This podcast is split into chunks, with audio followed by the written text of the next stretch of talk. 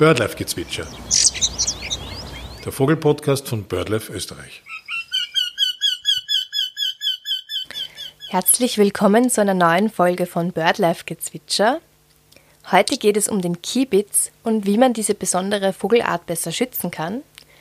Dazu spricht Birdlife-Mitarbeiterin Christina Nagel. Das Gespräch ist in ihrem Garten aufgezeichnet worden, weshalb man manchmal ihre Hühner, einen Traktor und natürlich viel Vogelgesang im Hintergrund hört. Und wir starten mit der Frage, wie der Kiebitz aussieht.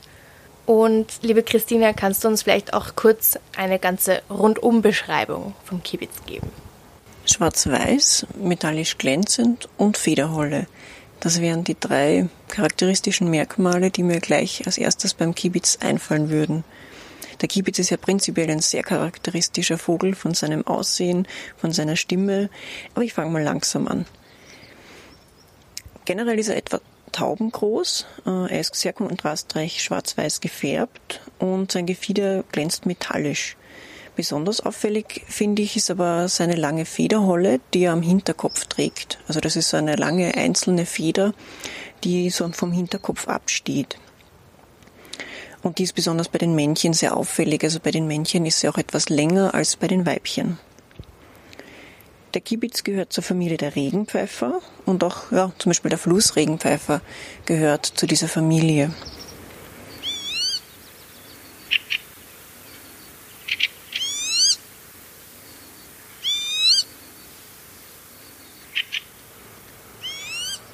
Seine Stimme ist auch ganz speziell und ganz auffällig. Äh, man könnte sagen, er jodelt oder es klingt auch ein bisschen, als würde man einen Sender suchen bei so einem alten Radiogerät. Also die älteren Generationen erinnern sich sicher noch an dieses Geräusch, wie das klingt, wenn man nach dem Sender sucht. Ja, nur ein bisschen an das erinnert der Gesang vom, vom Kiebitzmännchen. Bei diesem Balzflug, ähm, wenn man die Kiebitze dabei beobachtet, kann man eben bemerken, was das für ein gaukelnder oder schaukelnder Flug ist. Das sind richtig akrobatische Flüge. Und bei diesen Balzflügen hört man auch noch was anderes als diesen jodelnden Gesang. Da kommen dann auch noch so wummernde Geräusche dazu.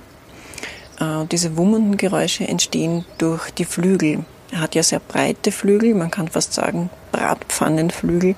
Äh, und ja, durch dieses Gleiten oder Schwingen durch die Luft entstehen dann auch diese wummernden Geräusche, die also zu seinem Balzgehabe dazugehören. Die Warnrufe wiederum sind sehr schrill und man kann fast sagen klagend. Ähm, und ja, sie warnen sogar in der Nacht. Also immer wenn die Kibitze, äh, vor allem zur Brutzeit, vor allem ja, wenn dann die Jungen, das Nest oder die Jungen in Gefahr sind, dann hört man diese ähm, klagenden, schrillen Warnrufe und wie gesagt, auch in der Nacht kann man das dann hören. Mhm. Kann man den Kiebitz mit anderen Vogelarten verwechseln? Wegen seinem charakteristischen Aussehen und auch seiner typischen Stimme kann man den Kiebitz eigentlich kaum mit einem anderen Vogel verwechseln. Zumindest aus der Nähe nicht. In der Ferne könnte man ihn vielleicht mit, ähm, ja, wenn es zum Beispiel ein Trupp ist, könnte man ihn mit Krähen verwechseln oder Tauben, weil sie einfach von der Größe sich ähneln oder auch Stare, vielleicht auch mit anderen Limikolen, aber ich denke, er ist einfach wirklich ja, fast unverwechselbar. Ist der Kiebitz ein Zugvogel? Wo überwintert er? Der Kiebitz ist ein Kurzstreckenzieher, sprich er verbringt seinen Winter in Westeuropa und ja, besonders zum Frühjahreszug kann man dann eigentlich auch größere Trupps von Kibitzen beobachten. Die sind dann oft äh, keine reinen Kibitztrupps, sondern es sind dann oft auch andere Vogelarten dazugemischt, wie zum Beispiel Stare, äh, oft aber auch Goldregenpfeifer. Also es zahlt sich dann meistens tatsächlich aus, genauer hinzuschauen bei so einem Frühjahrstrupp, der dann am Acker sitzt, äh, weil eben auch ja, andere Vogelarten darunter sitzen könnten. Spannend ist ja, dass bei den meisten Vogelarten die Zugrichtung, aber auch die Zugstrecke und der Zugzeitraum, dass das alles genetisch fixiert ist. Bei den Kurz- und Mittelstreckenziehern, und der Kibitz ist ja eben ein Kurzstreckenzieher, äh, ist es aber etwas flexibler. Also der Kibitz kann äh, auch auf ähm, ja, klimatische Bedingungen oder Wetterbedingungen ähm, reagieren. Also zum Beispiel, wenn ein milder Winter ist, kann er darauf eben reagieren.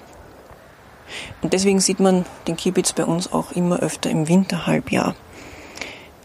Nachdem sie aber flexibel sind, können sie bei ungünstigen Verhältnissen dann aber auch sehr schnell wiederum ausweichen. Welche Art von Lebensraum benötigt er? In seiner Lebensraumwahl präferiert er eigentlich Offenland, also eine offene Landschaft, besonders mit niedriger Vegetation, äh, wo auch offene Bodenstellen dabei sind. Und äh, er zeigt auch einen besonderen Zusammenhang oder eine besondere Präferenz zu Sutten.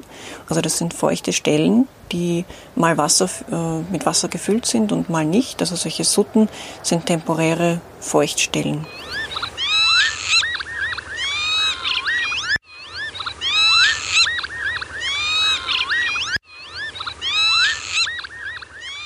Der Kiebitz hat es gerne übersichtlich. Dichtere Gehölzstrukturen, Sichtbarrieren meidet er im Normalfall.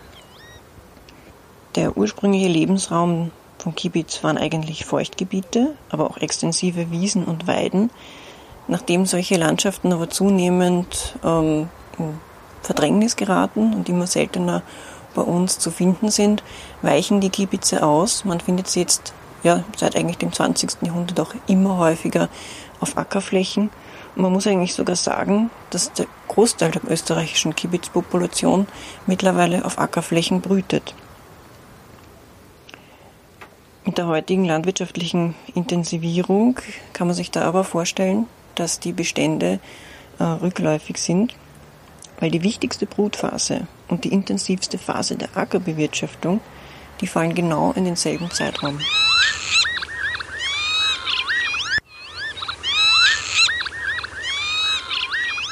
Der Kiebitz brütet in lockeren Kolonien und legt dabei seine Nester am Boden an. Also er ist ein klassischer Bodenbrüter. Dabei legt er im Normalfall vier Eier und diese vier Eier sind tarnfarbig. Also sie haben so eine olivbraune, gesprenkelte Farbe. Also man kann sie sich so vorstellen wie ein Wachtelei. Sie haben eine sehr ähm, spitz zulaufende Spitze und so wie auch andere Limikolen legen sie die Eier so in das Nest, dass diese Spitze in die Mitte des Nests zeigt.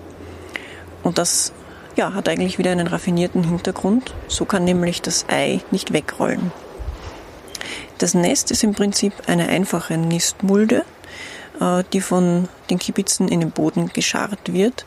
Und diese Mulde wird dann mit Rindenteilen, äh, verschiedenen Pflanzenteilen oder auch kleinen Ästen oder Halmen ausgelegt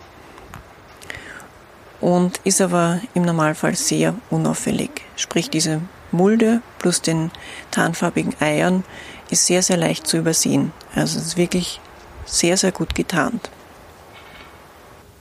Was passiert, wenn dieses Nest zerstört wird? Gibt es eine zweite Brut? Der Legebeginn der Kibitze ist sehr stark vom Wetter abhängig. Meistens beginnen sie mit der Brut aber so etwa Ende März, Anfang April. Bei den Ackerbruten sind das dann die entscheidenden Wochen. Viele Nester werden nämlich genau in dieser Phase dann äh, durch maschinelle Bewirtschaftung des Ackers zerstört und in den allermeisten Fällen natürlich unbemerkt, denn die Nester sind ähm, gut getarnt, also das ist ja auch der Sinn dahinter, äh, um die Nester vor Prädation zu schützen, aber natürlich fallen sie damit auch sehr leicht der Bewirtschaftung zum Opfer. Wird so ein Gelege zerstört, können die Kiebitze auch noch Nachgelege anlegen, also es gibt quasi auch noch eine zweite Chance. Interessanterweise brüten beide, sprich das Männchen löst das Weibchen immer wieder beim Brüten ab. Die Pulli, also die Jungen, das sind dann Nestflüchter, sprich die können vom ersten Tag an äh, laufen und sind selbstständig, werden von den Elternvögeln aber geführt und auch verteidigt. Die Eltern sind in dieser Zeit sehr aufmerksam und attackieren Feinde, also Krähen und Füchse oder auch andere Prädatoren. Dementsprechend kann man sich vorstellen, dass die Jungen unbedingt gute Deckungsmöglichkeiten brauchen. Das können dann sein Reine oder auch Wiesen oder Brachen, die da in der Nähe äh, von dem Brutplatz sind, wo sie sich dann hinflüchten können. Auf der Hand liegt auch, dass dann in einer kleinräumigen, kleinstrukturierten Landschaft Kiebitze bessere Chancen haben als in einer eintönigen, intensiv bewirtschafteten Landschaft. Zum Flüge werden brauchen die Jungen vom Schlupf ähm, bis eben zur Flugfähigkeit etwa vier Wochen. Was frisst der Kibitz? Im Speiseplan der Kibitze stehen Regenwürmer, Spinnen, Insekten, aber auch andere Bodentiere. Christina, ist der Kibitz gefährdet? Der Kibitz hat als Kulturfolger ähm, einfach eine ganz besondere, besonders herausfordernde Brutsituation. Und damit ist es, glaube ich, mehr als nachvollziehbar, dass der Kibitz auf der roten Liste unter Gefährdung rot gelistet ist. Und auch in der Ampelliste von BirdLife Österreich hat er die höchste Handlungspriorität, also rot, erhalten. In den letzten 20 Jahren haben sich nämlich die Kibitzbestände in Österreich leider mehr äh, als um die Hälfte reduziert. Also wir gehen nach den momentanen Schätzungen von ungefähr 4000 bis 5000 Brutbahnen in Österreich aus. Wer sich mehr über das Projekt in Oberösterreich im Naturpark Obsthügelland informieren möchte, findet auf www.birdlife.at Details dazu. Auch im Burgenland haben wir heuer zwei Kibitzkolonien begleitet, und zwar im Rahmen vom Projekt Vogelsterben im Burgenland, Analyse und Schutzmaßnahmen. Der Titel klingt vielleicht ein bisschen dramatisch, aber wir wollen einfach darauf hinweisen, äh, dass es in ganz Österreich Sorgenkinder gibt und der Kibitz fällt einfach auch darunter und man kann aber auch überall was tun. In diesem vom Land Burgenland und der EU geförderten Projekt haben wir also einerseits ein Monitoring gestartet im Jahr 2020 und haben dann auch Maßnahmen umgesetzt, Schutzmaßnahmen wie zum Beispiel Gelegemarkierungen, um einzelne Nester zu schützen, also dass diese Nester sichtbar sind für die Landwirte und sie die Nester gezielt umfahren können.